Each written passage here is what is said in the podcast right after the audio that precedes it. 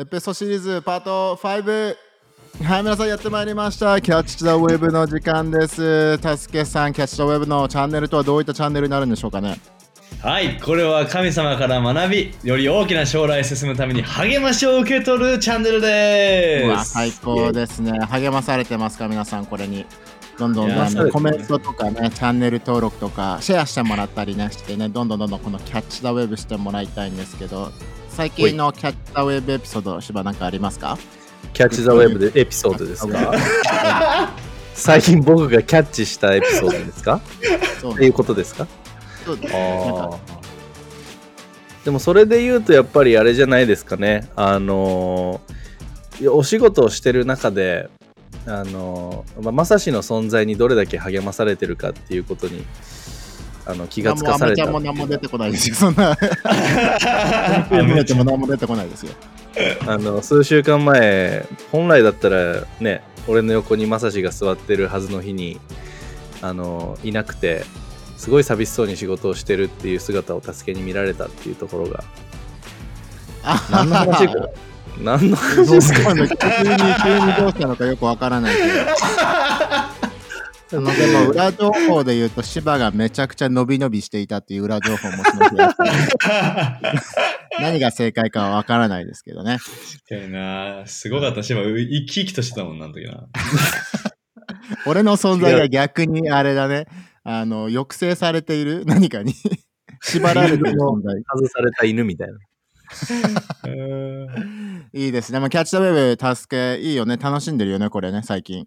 いや、ほんとね、この撮影自体も楽しいし、ここからね、みんなのフィードバック聞けて、俺たちも励まされるっていうのもあるよね。間違いないですね。で、今日はですね、あの、エピソードシリーズのパート5ということで、あの、いろいろエピソードから、あの、1節から、あの、5節までか最近読んできているんだけども、このやっぱさ、エピソードってさ、先週のエピソードでも話したけど、すごいいろんなものが詰まって、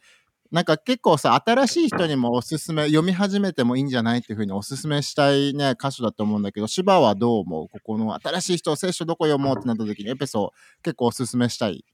そうだねなんか励ましとなんかシンプルなその神様からの先週も話したけどあのエスプレッソ励ましがすごい詰まってるなっていうのをその2週間そこをさ、あの、やらないでほしいんだよね。大丈夫ですいやでも本当になんか自分自分自身とその神様このエスプレッソはまだ。大丈夫ですか？え？何ですか？エスプレッソは味味残ってますか？まだ大丈夫ですか？あもう本当にバチバチですよ。でも、はい、お願いします。ごめんなさい。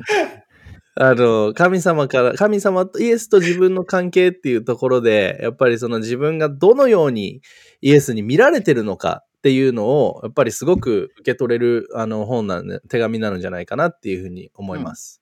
確かに、ターさん、これもしかもさ、なんかロドさんがさ、あの、新しい人もね、エピソード読んでみたらって結構おすすめしてるよね。うん、そうだね。やっぱこう、エピソって、もうこの、俺、ジャーナルエピソ最近してるんだけど。一節で止まっちゃうんだよね。うん。俺も一節ごとにやっぱりこう、もうこ、これは今日受け取らないとってなっちゃうから、はいはい新しい人にとっても、やっぱその、何？なんかいっぱい読んでここかなとかじゃなくて、詰まってるから、うん。だからすごくちょっと読むだけでもい受け取るべきものが受け取れるなっていうのあるよね。確かに。で、今日はね、一一章の5節読んでいきたいんですけど、また ERV 訳からなんだけど、これ書いてあるのは、初めからか、初めからって、またここも初めからだね。初めから神はイエスを通して私たちを養子とし、私たちを神の家族に迎え入れようと決めていた。これは神の望みだったからこそ神を喜んでそうしてくれたのだっていうところだけど、ここもやっぱりさ、神様の計画チックなところから芝始まるんだね。初めから決めてたんだよっていうね。そうだね。なんか自分たちが、あの、ホーリー、あの、聖なるっていう時にも話したけれども、一人一人がやっぱり神様に選ばれてる存在なんだよ、特別なんだよっていうメッセージがここに詰まってるよね。うんうん。し、なんかもう計画の中を歩むっていうこういうことだよっていうのは、田中さん、なんか本当に毎節、毎章、毎節、毎節、ね、詰まってるよね。うん、そうだね。もうずっと生まれる前から選ばれてて、そして今回はね、神の家族に迎えられるっていうのがもう決まってたっていうのがさ、本当に、うん嬉しいことだなって思うね。すごい。でもな、か田中さん、この神様の家族に迎え入れようっていうのは、実際なんかどういった、あの、チャランポランなんですけど、僕は。どういったことなんでしょうかね、これ。チャランポランは出たよ。なんだっけ？あ正しいことはなんだっけ？チャランポランじゃなくて、ちょっと、この前の会話から自分は正しい言葉をめちゃくちゃ今伝えていると確信を持って言ったんだけど、また間違ってたね。ちんぷんかんぷんね。チンプンカンプって言いたかったの。めちゃくちゃ、今日は駆使できたぞって全然めちゃくちゃドヤ顔で言ったつもりだったんだけど、また違った じゃあでもた だこの家族に迎え入れられたっていうのはさクリスチャンとしてもだし一個人としてどうどういった意味をなすものなのかな？えー個人的には、これ完全に、この完全なる安心っていうのが俺は感じられるかな。うんうん。やっぱ俺自身、その、何？例えば知らない人のところにいたらこうちょっとかしこまんなきゃいけないとか、しっかりしなきゃいけないとかっていう感覚あったりするけど、家族の中ってことは、もう、なんていうの、安心してそこにソファーに座ってっていいっていうか、うーうん。ん、それ神様の存在の中でそういうふうに自分がいていいっていう安心感がすごく感じるかな。ああ、どうしてはこれあれだね、ロドさんがよく言うさ、神様との関係っていうのはさ、あのリビングルームでゆったりくつろいでるような関係でいいんだよっていうことに似てるかな。そうだね。なんか自分も息子いるからあれだけれども、息子と俺の関係ってやっぱそこに遠慮はなくて、あのー何かをこう自由に求めることができる。あ自分のこのオフィスに入ってくるっていうそのアクセスも息子は持ってるし、冷蔵庫の中を開けてもいいよ。ね、食べたいものを食べるっていうさ。でもその中でもやっぱり、例えばお菓子食べ過ぎてたらお菓子食べ過ぎだよっていう、もちろんその、なんて言うんだろう、その、しつけというかさ、うんそういうちょっとコーチングじゃないけど、そういうのもあったりする。でもそれが家族だと思うんだよね。なんかうんうん関係性と、まあ、そのしつけ。うん神様との関係の中にもやっぱりそれってすごい、ここに示されてるように、俺たちは神様のかん家族だからこそ、アクセスはもらってる。うんだからこそ求めていいし、祈るときに大胆にあれが欲しい、これが欲しい。でも、時には与えられないっていうのももちろん家族だから、今お前、うんそれ必要じゃないだろうとかさ。やっぱ父親の心だったり母親の心ってそういうところにあると思うからこそ、だからそれをやっぱここですごくこう、イエス、あの、示してくれてるのかなっていうのをすごい感じる。うんなるほどね。でも、ターさん、ここでさ、自分たちを養子として迎え入れてくれる計画があったっていうけどさ、その、うん。結構やっぱコンセプト的にさ、養子で迎えるっていう、なんか海外では結構さ、養子で迎えるっていうあれがあるかもしれないけどさ、うん。その結構コンセプト的にやっぱ違うところのにいたのを自分の家族として認めて迎え入れるってことだけど、なんか、うん。で自分たちはなんかどこのファミリーだったのかな どこの家族としてまあいたところを神様が養子して自分の家族に迎え入れてくれたっていうイメージなのかなこれは。そうだね。まあ聖書のいろんなところに書かれてるけども、イエスを知る前、俺たちは、この世の、えー支配下にあったとか、悪魔の支配下にあったとか、なんかこの暗闇の王国にいたとかっていう表現もされてるけども、やっぱり、こう自分たちには、こう、んあのー何？何かの、何かにこう、しなきゃいけないとか、そのしたくないことをしてしまうとか、そういったところにいたところから、もう完全な安全な安全な場所に、安心の場所に、もう守りの場所に、光の場所に、その家族に神様がもう俺たちを、えー連れてきてくれたっていうのがすごく感じるかな。確かに聖書でもね自分たちはあのねあの罪の奴隷であったけどやっぱイエスを信じることを通してとかあの洗礼とかを通してねその罪の奴隷の力が完全になくなる。で息子息娘として受け入れられるって感じて言ってるけど芝なりにそのやっぱさ洗礼、まあ、イエスを信じた時もそうだけど洗礼を受けた時って、その力をさらにまた感じるきっかけとかにもなった？なんかその瞬間がどうだったかっていうのは正直言って俺は分かんないけど、でもやっぱりその洗礼を受けることによって自分の中での例えばそのなんだろう心そ精霊から来るまあなんて言うんだろうこう平安もそうだしなんかそういう、ななんか俺はよくなんかざわめきっていうことを使うんだけれども何か自分が間違っ何か自分が間違った方向に進んでいく時とかってさなんか心ざわざわすることない？ああうん。なんかそれに対する、あのー敏感さっていうか、やっぱそういうのがこう増し加えられたかなっていうところ。で、それに加えて、やっぱり自分とイエスの関係っていうところが、さらにこう強いものになっていった。なんか自分を支配するものが、その助けがさっき言ってたように世の中っていうものから、天のお父さんっていうものが自分と一緒にいてくれて、自分をこう、まあ、支配してくれてるというか、あの、そういう風な形への変化っていうのはこう通った経験はある。うん、確かに。うんあの、た、助けもさ、結構やっぱり、あの、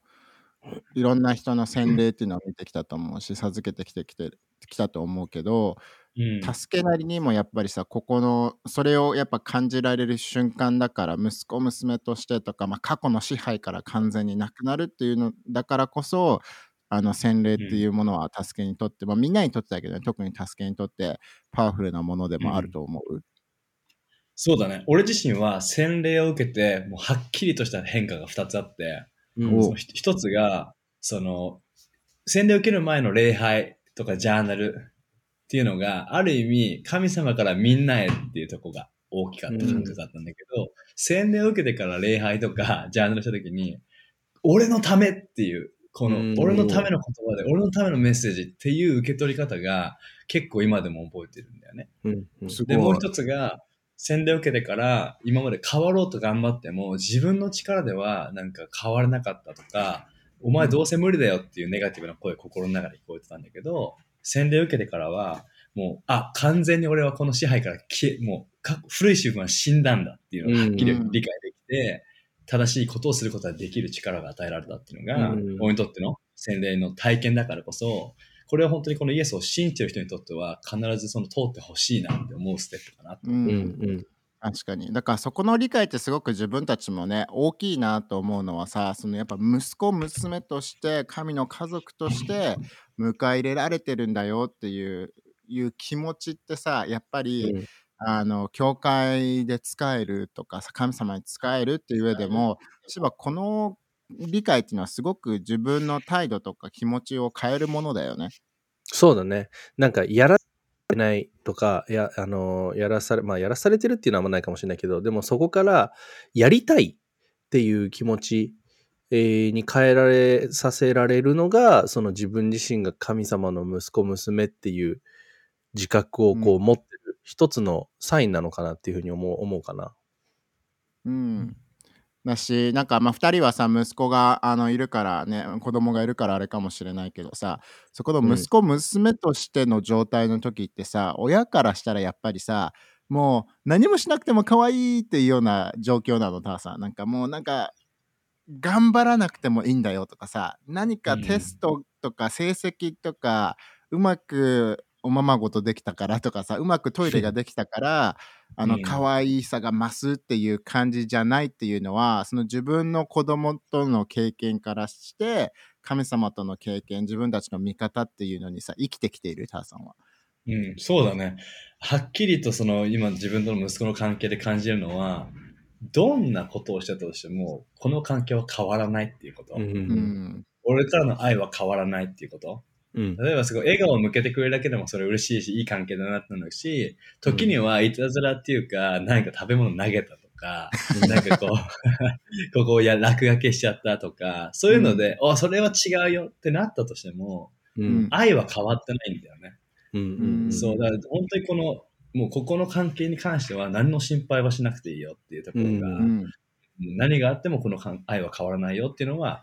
この親子関係を確信できていることだからこそ、うん神様との親子関係においても、ね、自分が、まあ、大きな失敗はしないだろうけどさ、なんかすっげえ過ちの方に行くことはね、でもたとえそうであっても、神様の中に戻り続けるならば、この愛は変わらないうん。のが確信としてあるのはすごく大きいなと思う。うんうん確かにさやっぱローマのさ8のところでもさ神様のこのでかい愛から引き離せるものはさ何もないって書いてあるけどさ、うんやっぱそういうふうに考えると息子娘として受け入れられてるからこそそれを引き離すものはないよっていうことなのかね、うん芝。うんうん。なんか、む無理なんだよね。その、どれだけ自分がお 親の立場で考えてさ、うん助けも言ってたけどさ、もう息子娘っていうのが、ゆ、揺るがない事実うん。の中にある以上、あの、それによってこの関係を揺るがすことってやっぱり、自分と自分の息子の関係の中でも絶対無理だし、うん。神様との関係の中もそのローマの聖書化してそう言わ言ってる以上、これはなんか本当に自分たちがどれだけ頑張ったからとか、自分たちがどれだけいいいい働きをしたから、善を積んだから、神様に認められてるかどうかとかではなくて、もう認められてる、息子と娘として受け入れられてるっていう事実。で、反対も一緒で、間違ったことをしてしまったからといって、じゃあ今日神様からの愛が50%しかないのかって言ったら、いやいやいや、神様からの愛は昨日も今日も同じ量注がれてる。うん。で、俺たちがしなきゃいけないのは、やっぱそ、だからこそ、こう、か考えを改める、してしまったことを、あ、ごめんなさいって思うだったりとかさ、やっぱそっちの、ま、思考にこう変えていく。なんかロドさんが言うので俺すごい好きなのが、一歩で神様のところに戻ってくるっていうこと。自分が間違っちゃったとしても、離れるんじゃなくて、その過ちによって離れるんじゃなくて、俺らは息子娘だから、ごめんなさいで一歩戻ろうよって。今日戻ってこようよ。うんそれがなんかすごいこの、あの、養子として息子、娘として迎えられてる心の中ですごい大切な、大きなコンセプトなのかなっていうふうに俺は思うんだけれども。うん、間違いないと思う。でさ、なんかターさんのもとにもさ、質問が来てたけどさ、そのうん恐れっていうのがさ、やっぱり人間だからこそさ、毎日生きてて、いろんなところに対しての恐れっていうのは、あるとは思うんだけど、なんかその恐れの対応の仕方、息子、娘として、その、理解した時自分たちの立場を理解した時にその恐れに対しての考えとか恐れに対してのチャレンジの仕方って息子娘だからこそ何か変わるものってあるのかな？そうだね。まあその恐れの種類っていうのも、やっぱそのジャンルっていうのはもしかしたらあるかもしれないけど、例えば挑戦するときに怖いって恐れっていうのもあるけど、でも多分すごく今どんな恐れであれも、例えば神様に対して、あ、これは怒られるから怖いかなとか、こんなダメかなとか、なんかこれ神様に見せれないなっていうか恐れっていうのは、うん。あの、その息子、娘っていうことを理解してないと、それは恐れ、怖いものになると思うけど、でも、それが自分が息子、娘なんだっていうことを理解するならば、勇気を持って神様に持っていくことができるし、うん。ななぜかっていうと、神様はどんな状態でも、ね、あの、俺たちを子として見てくれてるからこそ、うん。あの、それを責めるんじゃなくて、助けたいと思ってくれてるから、神様のところに、その、どんな恐れであれ、神様、正直怖いよとか、うん。神様、でもお父さん、ただ、あなたのところにこれを持ってくるけどいい？って、なんかそれくらいのなんか方に持っていくことによっていい変化っていうのが見れるのかなと思うかな。確かに。なんか一つそれ大きいよね。いろんな恐れがやっぱこの世の中にはね自分たちの生活の中にはあるけどさその神様に対する恐れっていうさやってしまったあしくじってしまったっていうさなんかうんそこでなんか自分の恥ずかしさっていうかさあの、隠したくなるっていうのがやっぱり、ね、神様恐れてるからっていうのがねあるかもしれないけど、うんうんそこの息子息子娘として受け入れられてると考えるとその恐れっていうのはしばやっぱりなくなっていくよね。そうだね。やっぱりなんか、あのー自分がしてしまったことによって判断されないっていう。うん。やっぱそれを自分の中で持っているのであれば、きっとそこには揺るがない確信っていうものが生まれると思うし、うん。だからその神様との関自分がしてしまった行動によってお生まれるその関係性に対する恐れっていうのはもなんだろうこう持たなくていいものっていうかさなんかそれによって神様はあなたをに対する見る目は変わらないよっていうのはすごい励ましだね。うん。確かに。あれやもんね、タワさん、ローマにもさ、あのーやっぱ神様のもと、神様に属しているものって、やっぱ家族として迎え入れられてるものだと思うけど、そんな人たちはやっぱその罪の死の宣告をされることはないって書いてあるけど、やっぱそことここやっぱリンクしてくるものだよね。うん、完全そうだね。やっぱりこの神様のその、今、いや、すべてがイエスの十字架のおかげっていうのが、まあ、中心にあると思うけども、だからこそ俺たちは許されていて、でどんなものも、その過去も現在も未来のどんなものも、そういう心の抱えるものも全部許され、えーっていうのは、この聖書に書いてる言葉を信じてほしいっていうのもあるし、うんでもやっぱいろんな人がさ、いろんな親のとの関係があるからこそ、うんうんこの部分をね、で葛藤してる人はいるかなと思うことはあるかな。うん、確かに。なんかそれもやっぱさ大きいなって思うのはさそのやっぱ息子娘としてっていうのは分かったって思うけどさやっぱ自分のその家族の経験によってさ親への対する見方とかさ、感情の抱き方っていうのはすごく変わってきちゃうと思うんだよね。うん。が芝なりにさそういったあまり親との関係が良くなかった人っていう人に、でも神様は違うんだよっていうのを見せたいとかさ、アドバイスをうん。何かするとしたら、芝だったら何て伝える？その親とか、もう特にお父さんに対するいいイメージがなかったから、神様が天のお父さんだよ、迎え入れてくれてるんだよって言ってもピンとこない人って結構いると思うんだよね。うん、いると思う。うん。うん。そういった人に芝にはさ、ななんて声をかけてあげる？なんかまずそういう経験をしちゃったのはなんかね本当にあのーなんだろううんなんか気の気の毒って言ったら変だけどなんて言ったらいいんだろうねまあでも俺英語でしはなんて言おうとしてるかわかるわい。やもうそうそうそうなんだよそれなんだよそう言いたいんでしょそういう人に I'm sorry って言いたいんだよね、シはね。本当はね。I'm 幸い sorry って言いたいけどね幸いでもじ自分はさ、そうやってね、あの、いい家庭の中で育った、育ってきたからこそ、やっぱそこのコンセプト、お父さんっていううんキャラクター像をさ、あの、自分が受け取るのにはあまり葛藤はしなかったけれども、でも、やっぱそこは自分の中できっと、そのイエスとの歩みの中で癒しを求める一つ、うん。うん、なんかんそのお父さんっていうピクチャーがわからないからこそ知りたい教えてっていうのを一つやっぱ求める癒しを求めるっていうのはあのーうんできる一つの最高なことなのかなっていうのは思うし、あとその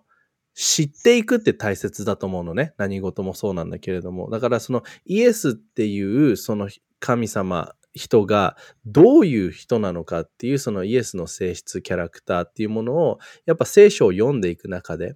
知っていく。ジャーナルをしていくでその中であイエスってこういう一面もあるこういう一面もあるこういう一面もある。っていうなんかそのイエスっていうキャラクターを知っていく中でちょっとずつちょっとずつその神様天のお父さんっていうものが自分の中でこう啓示として受け取っていくことができるようになる時は来るんじゃないかなっていうふうに、うんあの俺は思うんだけれどもどうですかね。結構お大きな質問だったなっていうのを俺なんか正直今思ったんだけど、うん。逆になんかあるうんうん 逆になんかある。逆に質問。ねターさんだったらなんそういった経験している人が、うん神様、まあ、天のお父さんに対して正しい見方ができるようにと、まあね、そういった正しい関係うんを築けるように、なんかアドバイスしてきたこととか、まあ、自分の経験を通してそういうふうに神様を見やすくなったっていうのはなんかある？そうだね。まあ本当、あのーやっぱ全てのね、この父親っていう、この地上での父親って存在は完璧ではできない、なれないからこそ、いろんな経験をした人はいると思うし、俺自身もそうなんだよね。お父さん大好きだけども、やっぱり、こう、寄り添うとかさ、話、なんか日本人だとさ、もう抱きしめるとかもさ、あんまないし、うん父親から抱きしめられるとか、なんかじゃあ一対一で目を合わせて思いっきり語ろうってこともなかったし、うんそこまでね。やっぱすごい、あの、ちょっと楽しんだりとか、家で時間過ごすあったけども、でそういった意味で俺も、その天のお父さんっていう本当その姿っていうのが、あの、理解するには時間かかったりとかしたんだけども、もしこれを聞いてて、そういったお父さんの関係だったりとか、もしくはお父さんが、ね、か、ね、お父さんお母さんで何かがあってお父さんが育たなかった人もいるかもしれないけど、そういう人にやってみてほしいなっていうのは、まず祈りから始めてほしいなと思う。その、うん正直に神様に、あなたを天のお父さんと知り、として知りたいから、うんね、その理解を助けてって祈りから始めてほしいなと思うし、うんうんそれとあとは、お父さんを許す決断をしてほしい。うんその自分のお父さんだったりとか、その家庭環境っていうのを許す、手放すことをしてから、芝が言ったように、そのじゃあどう、神様ってどういう存在なのかっていうのを見るのをやってみてほしいなって思うかな。うん確かに。まああれだよね。あの、旅っていうのもあるよね。ちょっとずつ一歩ずつそれが理解してきたり、一歩ずつそこのエリアで自分が経験してきたものをにから癒されるっていうところもあるから、うん、着実に一歩ずつ神様の方向にね、あの向かっていけばこれは乗り越えられることだし、恐れなくていいよってことだよね、ここはね。うん。天のお父さんをそうだね恐れなくていいんだよっていうのが、うん。あのやっぱ大きいかなっていうふうに思います。うん。で例えば今は神様との関係の中の恐れだったけど他にも恐れってやっぱ人生の中であってさ物事に対しての恐れだったりさうん。あの、高所恐怖症とかも恐れなわけじゃん。そうだね。そうだね。あでも確かなんかその中で2人はなんかクリスチャンになる前とかでもいいし、なった後もちょっとここな面の恐れで葛藤しちゃうっていうところがもしあったらね聞きたいなと思ったんだけど芝はなんかさクリスチャンになる前の恐れと、あのそれをイエスを知ってからどう乗り越えたとかなんかエピソードある？うん、なんか一個例えば代表的なので言うと、俺人前で話すのが一つ恐れだったのね。うそあそう。へー俺、大学生の時とか、あの、もう人前、5人の前で、あの、発表する時とか、もう汗だくだくで、ど5人だけ本当に5人の時だけ？5人の前でも。そう。ご5人だったね。4人だったら大丈夫4人だったら大丈夫だっ4人だったら4大丈夫人だったらいけたのかもしれない。5人になってくるとまたね、ちょっと変わってくるんだよね。そういうところがね。うんた。なるほどね。そうそう。でも、あのーそれも自分の中で、やっぱり、ある聖書箇所に出会って、自分はここで神様に権威を与えられて、ね、人々に話すこと、ね、それを任されてるんだっていうことだったりとか、そう、あと別の聖書箇所では、人前に立った時にどういうふうに話すか、心配しないで大丈夫、精霊が語ってくれるからとか、うんやっぱその怖いものに対して自分の力でどうこうしたっていうよりかは怖いものに対して聖書の真理で立ち向かったうんっていうのは一つ自分がこう恐れをお乗り越えた経験の一つかなっていうふうに言えると思います。すごい。じゃあもう今はさ、前誰かの前で発表するとかさ、まあ、メッセージとか芝はいっぱいするからさ、そこの中での恐れっていうのはもう全然みじんも感じないものなの？恐れっていうか、まあ、緊張したりとか、こう、どういうふうに捉えられるかなとか、そういうのは、まあ、人間だから思うよ、普通に。でもやっぱその時も祈る。なんか自分がこう伝えるコミュニケーションっていうものが正しく伝わりますようにとか、やっぱそういうところをこう祈りと、さっきも言ったけども、今でもね、俺ね、あの、自分が、じゃあ、ま、誰かの前でメッセージするときとかって、絶対に開く聖書箇所があって、助けも多分持ってるんだよね。助けに教えてもらった聖書箇所であるんだけれども、俺もいつもそれを見て、任されてる権威がある。俺が話すんじゃない。神様が話すっていうところを常にリマインドして、こう、人前に立つようにはしてるかな。素晴らしい。うん。あの、ターさんに結構あの難しい質問かもしれないけど、うん。緊張と恐れの違いは何なのかな？おー緊張と恐れの違いは確かに。でも、恐れは、例えば、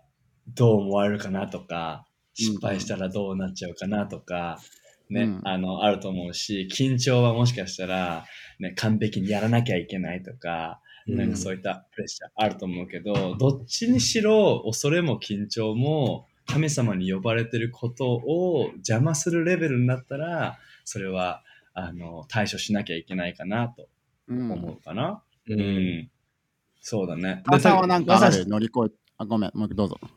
あそう、まさしともよく話すけどさ、メッセージの前にさ、その緊張するとかさ、緊張しすぎた時にさ、あのね、こう、自分でうまくやろうとすると緊張しちゃうけど、うん。ね、何のためにこれをやるかって理解してた時にちょっと緊張がや和らぐっていうところもね、たまに話したりとかするけど、うん。うん。なんだっけな、俺もさ、そのメッセージとかする前にさ、助けが結構長年、その Joyce Meyer Ministry っていうところに携わってたからさ、そこのなんか多分メッセージの中の一つでさ、す 結構強い言葉だけどさ、緊張してるってことは、あなたそれ自分のことしか考えてないのよっていうね、うん自分がどう思われるかとかさ、俺それ言われた時にぐさってきたもんね。ああ、俺俺も自分の。でもそれを通してその人を助けたいとかその人の祝福となりたいってなった時に緊張って自然とね和らいでくるのよと思った時にまあ結構ねうん強い言葉だけど、でもなんかうん一理あるなっていうふうに思うよね芝これね。うんうんいや、俺今でもその、俺も覚えてるんだよね、実はそのフレーズ。で、い自分が緊張してる時、その思考がそこにやっぱ行く。あ、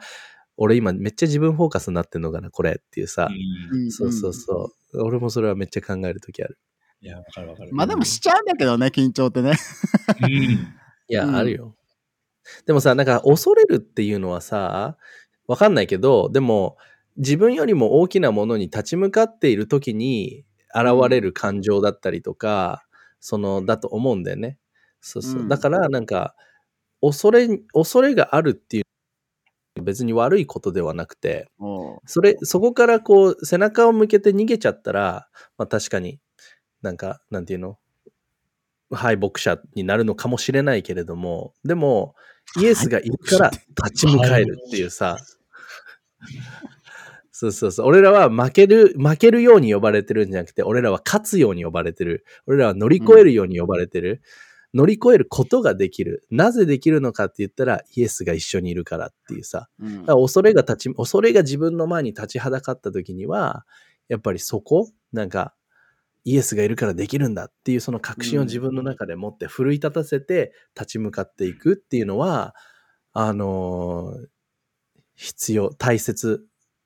うん。確かにでもなんか聖書の中でもさやっぱいろいろな登場人物がいて大きいことしてきた人、みんなやっぱ最初恐れがあったもんね。大丈夫なのかな、うんうんうん。でそこでやっぱ神様の言葉がプラスアルファでね来たし、なんかイエスだって十字架にかかる前、恐れではないけどやっぱ不安っていうのはありながら、も祈りを通して神様の思いをね運びたいやりたいっていう成し遂げたいっていうことで十字架にかかってくれたから、やっぱイエスにでさえそういった瞬間って大きいことまあ緊張っていうよりはあれはねすごい大きいものを取り除く世界の罪を 背負うところから来てたからまた別物かもしれないけどうんでもねターさんあれだよねいろんな登場人物そういったところで乗り越えてきているはいるよね。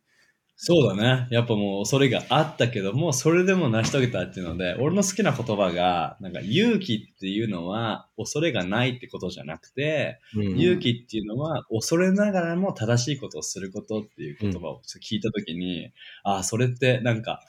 勇気イコールもう恐れ何も感じないで断然にいける姿かと思ったけど、うん。恐れてても、その正しいことをするっていうのが、なんか勇気だなし、恐れを乗り越える一つのステップかなと思うけど、俺さっきまさしが聞こうとしてくれた質問で、あの、俺が個人的に乗り越えた恐れっていうのは、人に向き合って言うべきことを伝えること。うん。あ例えばリーダーやってたら、これを間違ってるよってことを誰かに言わなきゃいけない時ってあるけど、うん。その人と関係を崩したくないからっていう恐れから、なあなあにしちゃったりとか、うんううん。んでもそれって本当の意味でその人を愛してることにはならないからこそ、俺にはその勇気が必要だったんだけど、うん。恐れを、ね、恐れながらも神様の力に頼ってそれやった時に、やっぱりこう、その結果が何であれ、そのうん。正しく愛することができるようになったっていうのがあるから。確かに。うんそれはやっぱ1コリント13の愛だよね。やっぱその優しさっていうのも愛だけど、真実を伝える、真理を伝えるっていうのも愛だからね。ううんん。で、なんかやっぱね、これからあの次のね、トピックっていうかね、次はなんかリーダーシップとか、いろいろに対して、あの話していきたいなと思っているので、ぜひぜひこのね、リーダーとは何か、どういうふうに人を愛していくのかってね、そういったところも一緒にあの学びながら、いい波をあのキャッチできていければなと思うので、ね、もしこのコンテンツ楽しいなと思ったらぜひチャンネル登録してお願いしますということでじゃあここからあれですねさざ波コーナーに入りましょうかたすけさんいいです。行きましょうか、サザンコーナー。大。好評の多分このコーナーを楽しみにしてるっていう人も多分多々大きいいると思うので大きい。あ誰のそういったことはない肩大き。大きい。まあまあ、肩大きさん。わかんないけど。ない全国の肩大きさん、こんにちは。うんちょっとねこのチャンネルでごめん俺ちょっと見え張っちゃうとこがあって日本語を自分できるよアピールっていうかねいろいろな大きいことも使いたくなっちゃうんだけどねまさしの四字熟語も戻した方がいいんじゃない？そろそろ。えもう四字熟語勉強し直した方がいいかもしれないオンラインメッセージ始まった当初な、漢字4つあれば四字熟語になってたね。でも前メッセージ1個ぐらいは四字熟語使ってたよね。いや。使ってたうん。覚えてる。頭回転し直さなきゃいけないかもしれないけど、た今日のさだ波は柴さん何かありますか？今日のさざ波はですね、えーっと、自分が、あの、飛行機に乗って、えーどっか違う、あの、キャンパス、札幌とか福岡とかに行った時の話なんだけれども、あの、息子がね、えー飛行機が大好きで、あの、うんよくこう空を見て飛行機をこう自分で見つけるんだよね。で、まあこれはあの妻から聞いた話なんだけれども、その日も自分は、えーと、福岡に飛ぶ用事があって、で、まあそのフライトの線がね、ちょうどこの自分の住んでる家の上を通るっていうのが判明して、で、何時頃飛ぶよ、みたいな感じで伝えてあって、で、その時間帯に息子とあの妻が公園で遊んでて、で、まあ、周りにはこうね、あの、ママさんたちがこういっぱいいた状況だったらしいんだけれども、突然息子が空を見て、指をさして、パパバイバイって言ったんだよね。その瞬間なんか周りのママさんたちはこうパッとこっちをあの自分たちの息子と妻を見ながら何があったんだっていうちょっと空気感になってしまったっていう息子はただ飛行機を見つけてそれが俺の乗ってる飛行機だろうと思ってパパバイバイって言ってただけなんだけれどもね何とも言えない空気感になってしまったっていうのがあのさざ波ですねこれは本当にああ、いいですね。いいですね。いや、いい波だな、ねこれは。いや、いい波ですね、これ。いやタスケさん、これはどれぐらいの今日はウェーブですかね？僕、これはですね、グアムの朝の波ですね。あ全然ない。グアム波ない。湖かと思うぐらいのグアム波ですよね。コーヒー片手に見てたい。ああ、素晴らしい。いや、いいストーリー。ちょっと、でも、ほっこりきましたね、これはね。うんよかったですちょうどいいはいよかったストーリーでよかったですちょうどよかった。というわけで、こんな感じで今日のエピソードは終わります。なので、もしいいなと思ったらね、いいねボタン、高評価、またはね、チャンネル登録とかね、あの、友達におすすめしてみてあげてください。ということで、次回のエピソードでまた皆さん会いましょう。またねまたね。バイバイ